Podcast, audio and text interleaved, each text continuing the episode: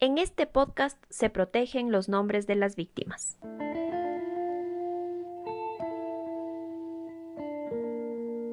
Esto es El Comercio Violeta.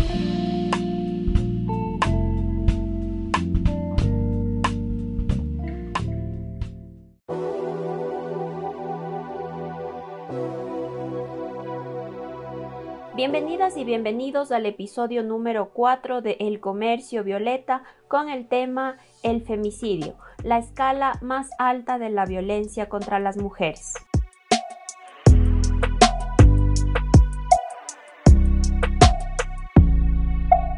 El 13 de febrero del 2006, Valentina tenía planes con su hermana.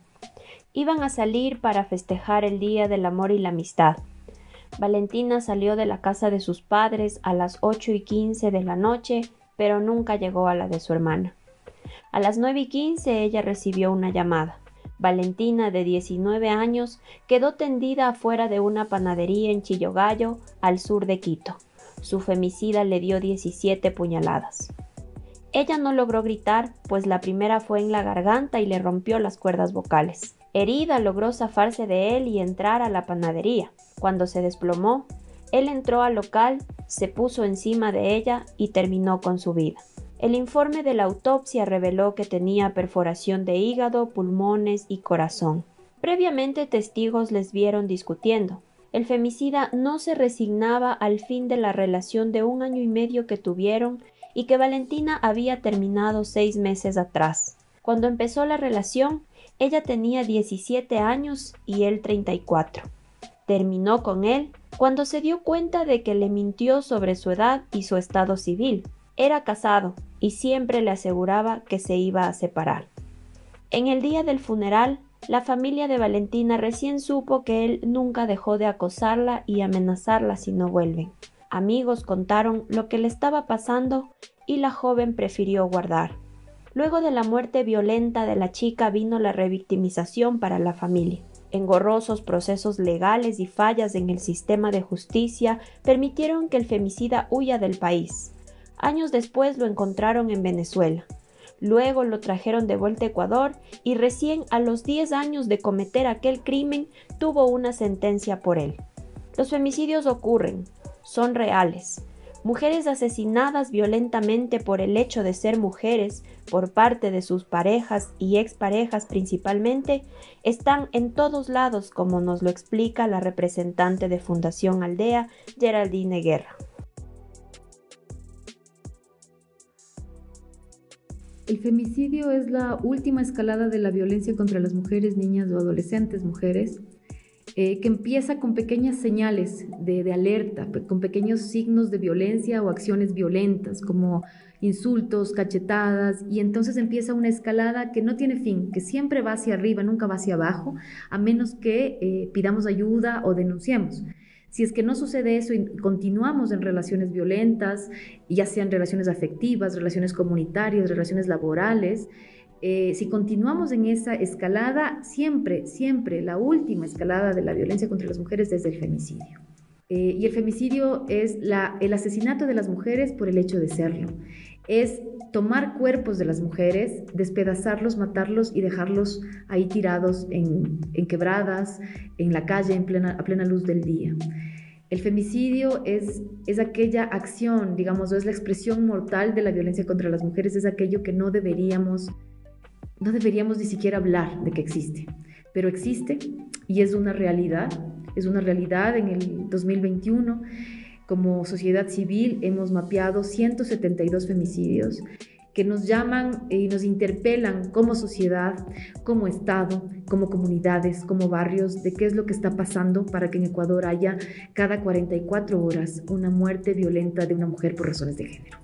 Y esas muertes violentas pueden ser perpetradas por distintos agresores, pero la más común o la que más solemos escuchar es la de los femicidios íntimos, que se llama cuando son las parejas, exparejas, novios, enamorados quienes perpetran el hecho violento.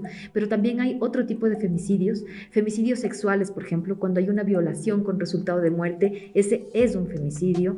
Femicidios contra adolescentes o niñas por sus propios padres, por ejemplo que las asesinan porque no, por cualquier razón que dan y las asesinan de una manera violenta, como el caso de Mocha, de Mocha en, este año que el padre le dio como un combo a su hija de 14 años. Y lo digo no como crónica roja, lo digo porque esos son los casos que, que, se producen en Ecuador y que se han producido en el 2021. Lo digo porque tenemos que pensar que eso no es un problema alejado de, usted que está oyendo en este momento. No, está al lado, al lado de su casa hay una víctima de femicidio, al lado del lugar de trabajo, al lado de la calle por donde camina, es decir, por donde viven sus hijas, sus hermanas, sus nietas, sus sobrinas.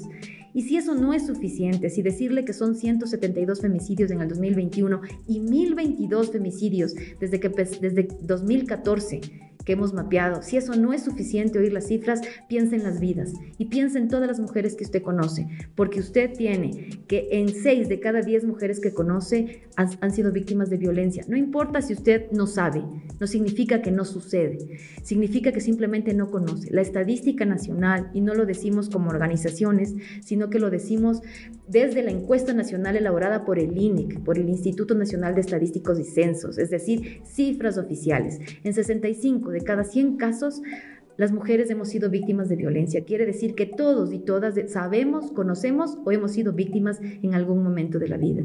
Y la violencia exige que levantemos la voz y que empecemos a nombrar los femicidios y a nombrar las violencias, porque el femicidio es la última escalada. ¿Qué podemos hacer antes? Y ahí el Estado tiene mucha deuda. Por eso a la sociedad civil nadie nos calla, porque el Estado nos debe. El Estado tiene muchas deudas. Los gobiernos, las autoridades nacionales, seccionales, tienen muchas deudas con las víctimas de violencia.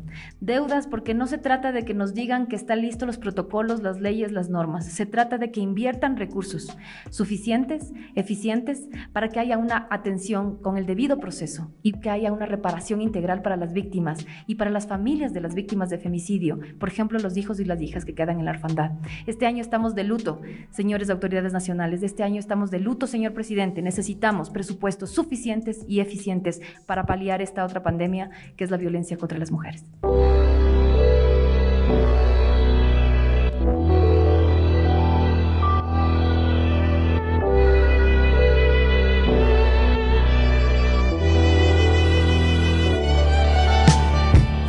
...172 muertes violentas de mujeres por razones de género en lo que va de este año de acuerdo con los datos recabados hasta el 15 de noviembre por la Alianza para el Monitoreo y Mapeo de los Femicidios en Ecuador.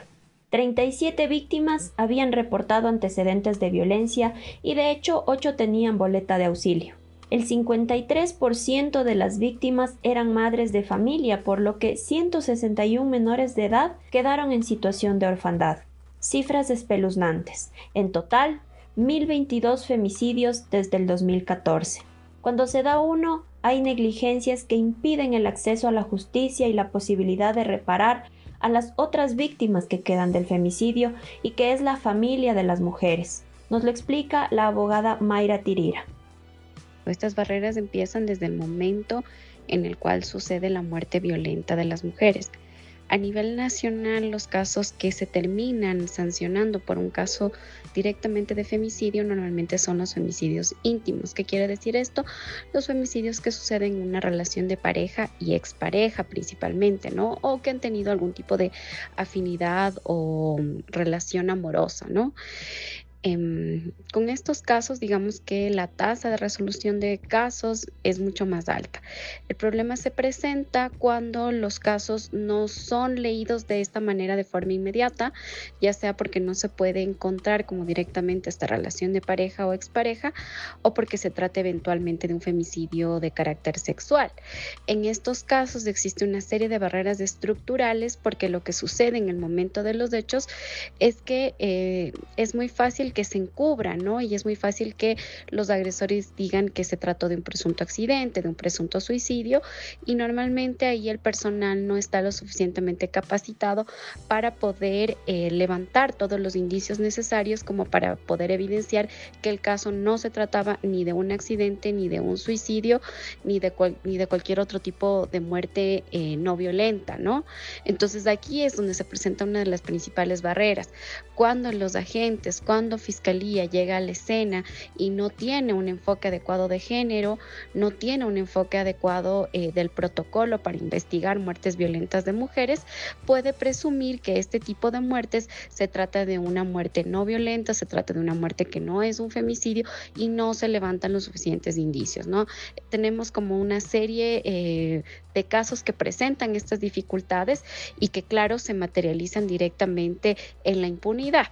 Entonces, evidentemente, esto es como una barrera vital, ¿no? Es fundamental que absolutamente todos los funcionarios, las funcionarias que llegan directamente a las escenas de los hechos, presuman siempre que una muerte violenta de una mujer se trate de un femicidio y que más bien sea la investigación la que demuestre lo contrario. ¿Esto qué quiere decir? Que cuando lleguen a la escena, en todos los casos, se levanten tanto indicios físicos como indicios biológicos, se preserve de manera adecuada el cadáver. ¿Esto qué quiere decir? Que eh, se busquen, por ejemplo, la manera de preservar las manos para poder encontrar restos mundiales ahí de defensa.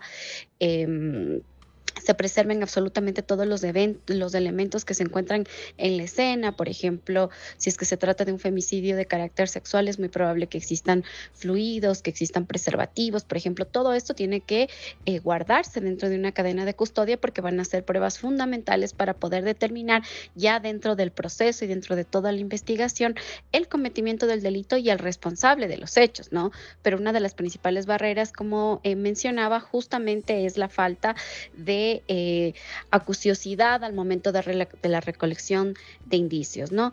Y creo que en estos momentos es justamente cuando empieza ya a trabajarse un tema de no revictimización, un tema de acceso a la verdad, justicia y reparación de las víctimas, de los familiares eh, de la mujer que ha sido asesinada, ¿no? Porque claro, si es que desde estos primeros momentos no se recogen de forma adecuada todos los indicios, lo que va a pasar es que después existe impunidad, ¿no? Y si existe impunidad, no va a poder existir ningún tipo de acceso directamente a un tema de verdad, justicia y reparación. Ahora, en los primeros momentos cuando sucede esta muerte violenta de esta mujer, es fundamental que las familiares, que las víctimas eh, secundarias, en este caso, puedan tener acceso a toda la información necesaria de qué va a pasar, de qué es lo que va a suceder. Normalmente en estos momentos existe muchísima, muchísima confusión y las víctimas no saben qué hacer. Entonces es importante que ellas sepan un poco cuál es el proceso, ¿no? Que lo primero que va a suceder es que tiene que presentarse un reconocimiento del lugar de los hechos, un levantamiento de indicios, eh, que durante, mientras dure esta fase, ellos evidentemente no pueden tocar directamente el cadáver hasta que se haga directamente el levantamiento del cadáver, se haga una autopsia. Es importante que se explique a los familiares por qué en los casos de muertes violentas no es recomendable directamente cremar a la víctima, porque claro, en estos casos puede ser necesario que luego se haga un tema de mm, una exhumación del cadáver para encontrar indicios. Entonces, evidentemente es fundamental que exista un derecho a la información, un tema de garantías de no repetición. Esto durante las primeras horas y posteriormente, después de estas primeras horas, es fundamental que la investigación ya a cargo de un fiscal especializado, de una fiscal especializada de género, guarde, por ejemplo, eh, una relación, en eh, una, guarde una relación adecuada con los hechos, con una protección directa a las víctimas, es principalmente fundamental. En ese sentido, la Fiscalía el día de hoy ha sacado directamente el protocolo para investigación de muertes eh, violentas de mujeres. Gracias por escuchar esta entrega de El Comercio Violeta por el Día de la Eliminación de la Violencia contra las Mujeres.